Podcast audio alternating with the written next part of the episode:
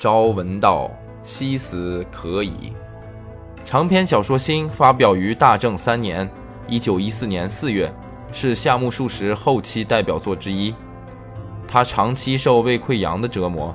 明治四十三年（一九一零年），在伊豆半岛的修善寺疗养期间，病情再度急转直下，引起胃痉挛，大量吐血不止。陷入不省人事的三十分钟死亡状态，经历了这场在死亡线上苦苦挣扎的体验，他一改原先排写式、游戏式的创作风格，从正面探求人生，着重人物的心理描写和分析，把笔锋直接转向剖析明治时代知识分子中利己主义者可恶、可悲、可叹的孤独内心世界。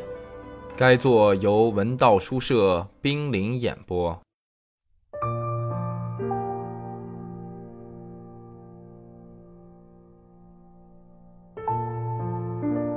那天的谈话到此为止，就没有再说下去。我对先生的态度多少有些害怕，也不敢再往下说了。我们从市郊坐上电车，在车上几乎没有说话。下车后没走两步，就该分手了。分手时，先生的态度又变了，比往常都愉快地对我说。从现在到六月是你最轻松的日子，说不定是你一生中最轻松的日子呢。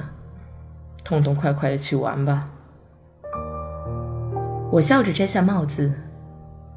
那时我望着先生的脸，不禁心中疑惑：先生真的在心里憎恨所有的人吗？他的眼神，他的嘴角，一点也没有显露出厌世的影子啊。在思想方面，我受到了先生的不少教诲，但是对于同样的问题，即使我想要得到教诲，却往往得不到。先生讲话时常使人不得要领，那天在郊外的谈话便是让我记忆犹新的一个例子。有一天，我终于不客气地当着先生面讲了出来，先生笑了。我这样说。我脑子迟钝，搞不明白，这没有关系。我最头痛的是，您明明知道，却不明白的告诉我。我什么也没有隐瞒呢。你隐瞒了，你该不会是把我的思想见解跟我的过去混在一起，自己瞎琢磨吧？我虽然是个贫乏的思想家，但是我从不对别人一味隐瞒自己头脑中成熟的思想，也没有隐瞒的必要。至于你一定要我把自己的过去都告诉你，则是另外一个问题。我不认为是另外的问题，正因为是先生的过去产生出来的思想，我才这么重视的。如果把两者割裂开来，对我而言便毫无价值。只给我一个没有注入灵魂的玩偶，我是不会满足的。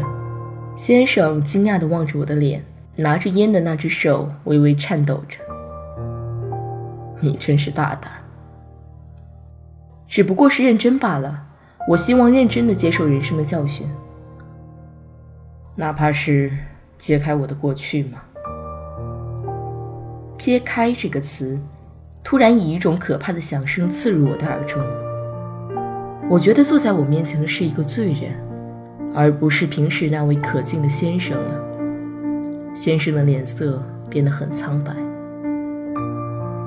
你是认真的吗？先生丁问：“我是因为过去的遭遇才怀疑别人的，其实也怀疑过你，但是只有你，我实在不愿意怀疑。你太单纯了，叫人难以怀疑。我很想在死前，哪怕有一个人也行，我能够相信他，然后离开人世。你能成为那唯一的人吗？你愿意成为这样的人吗？”你真是认真的吗？如果我的生命是认真的，那么我刚才说的也是认真的。我的声音颤抖了。好吧，先生说：“我告诉你吧，把我的过去毫无保留的都告诉给你。不过，不，那没关系。我的过去也许对你没有多大的好处，不听或许更好。”而且现在还不能说，你等着吧。不到适当的时候，我是不会告诉你的。我回到住处后，依然感到某种压迫感。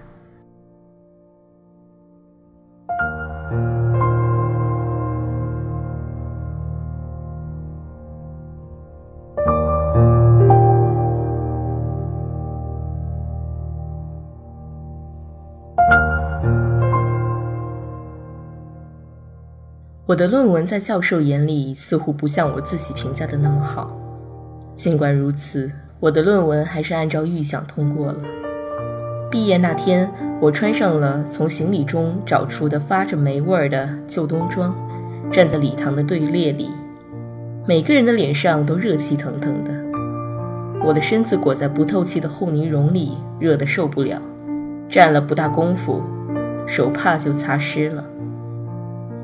毕业典礼一完，我马上跑回宿处，脱光了衣服，打开宿处二楼的窗子，把毕业证书选成一个望远镜似的圆筒，尽情地眺望了一番圆筒中所看到的景色，然后把那张证书扔在桌上，四仰八叉地躺在了房间正中央。我这么躺着，回顾自己的过去，想象自己的未来，于是。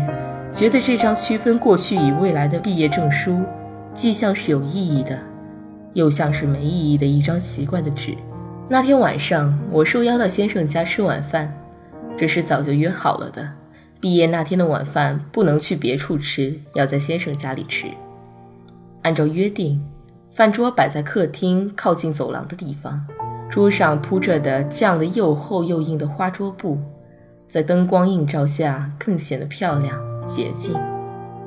每次在先生家吃饭，碗筷必定放在像西餐馆似的白色亚麻桌布上，而且这桌布必定洗得雪白。这就跟衣领和袖口一样，与其用脏的，不如一开始就用带颜色的；要是用白的，就干脆用雪白的。如此说来，先生的确有洁癖。书房、客厅。总是收拾得整洁有序。我一向邋里邋遢，所以先生的这种特点总能引起我的注意。先生有洁癖呀。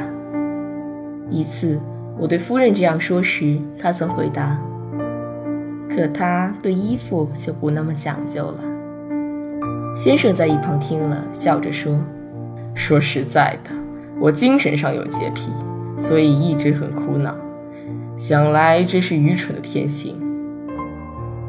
我不知道先生说的精神上的洁癖是指一般人所说的神经质，还是指理论上的洁癖。夫人也解释不了。那时我同先生对坐在像往常一样洁白的桌布前，夫人把我们安置在餐桌左右两边，自己居中，坐在正对庭院的座位上。祝贺你毕业，说着。先生为我举起了酒杯。对于这杯酒，我并没有感到特别高兴。原因之一是，我内心并没有一听到这话就欢喜雀跃般的兴奋，而且先生说这句话的口吻，也丝毫没有让我高兴的喜庆劲儿。先生笑着举起酒杯，我在他的笑容中看不到半点恶意的讽刺。同时也感觉不到他说祝贺时的真情。先生的笑仿佛在告诉我：一般在这种场合总要说祝贺的呀。夫人对我说：“真好，你父母一定很高兴了。”我突然想起病中的父亲，真想赶快把毕业证书拿回去给他看看。先生的毕业证书是怎么收着的？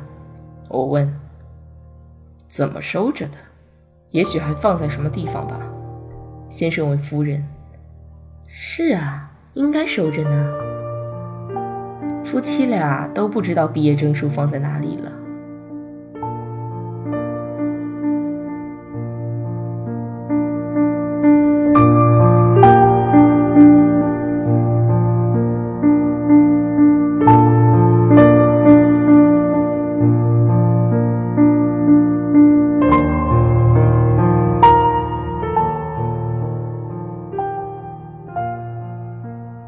吃饭的时候，夫人把坐在一旁的女佣打发开，亲自为我们盛饭。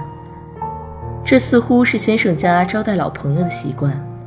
头一两次我还感到不好意思，后来次数多了，并不觉得把饭碗递给夫人有什么不好的了。要茶还是添饭？你胃口不错啊。夫人有时也会开个玩笑，可是那天我的食欲并没有像夫人说的那样好。已经吃饱了，近来你的饭量也太小了。不是饭量小，是天气热，吃不下。夫人叫女佣收拾了饭桌后，又叫她把冰激凌和水果送上来。这是我自己做的。看来在家无所事事的夫人，有闲暇自己调制冰激凌请客人品尝。我连吃了两杯。你也终于毕业了，以后打算干什么呢？先生问我。先生把坐垫向走廊上移了一半，背靠在隔扇门上。我只想到了要毕业了，至于以后干什么，却没想过。夫人见我犹豫不决，回答不出，便问道：“当老师？”我还是没有回答。夫人又问：“那就是做官？”我和先生都笑了起来。说真的，我还没有什么具体打算。关于选择什么职业的问题，我真是一点也没考虑过。因为究竟干什么好，干什么不好，不实际体验是不会知道的，所以我也无法选择。倒也是啊，不过你毕竟家里有钱，才能说得这样轻松。你看那些穷人家的孩子，就不能像你这么不急不慌的了。我的同学中，有的人还没毕业就在寻找中学教员的工作了。我心里认可夫人说的话，嘴里却说：“大概是有点受先生的影响吧。”他也没有给你好影响啊。先生苦笑着说：“受我影响也没关系。不过以前我跟你说过，趁你父亲活着的时候，一定要把财产分到手。没有分到手的话，也绝不可疏忽大意。”我想起在那杜鹃花盛开的五月初，和先生在郊外苗圃的宽敞院落里的谈话，耳边又反复响起先生在回来的路上以亢奋的语气对我讲的那番可怕的话。他的话岂止是可怕，简直是令人震撼。但是对于不明真相的我来说，也是半途而废的谈话。夫人，您家的财产很多吗？你怎么问起这种事？问先生也不告诉我嘛，大概是不值得告诉你吧。夫人笑着瞧了瞧先生，请您告诉我，大概需要多少财产才能过先生这样的生活？我回家跟父亲谈判时也好做个参考。先生面向庭院，若无其事地抽着烟，我自然只好问夫人了。哪有多少财产可言呢？还不是这样将就着打发日子呀！我跟你说，这些都不重要，重要的是，你以后可是一定要做点事情才行。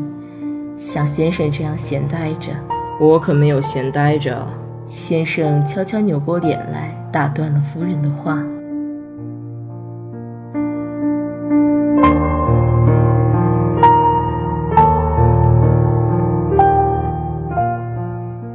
文道书社出品，感谢您的收听。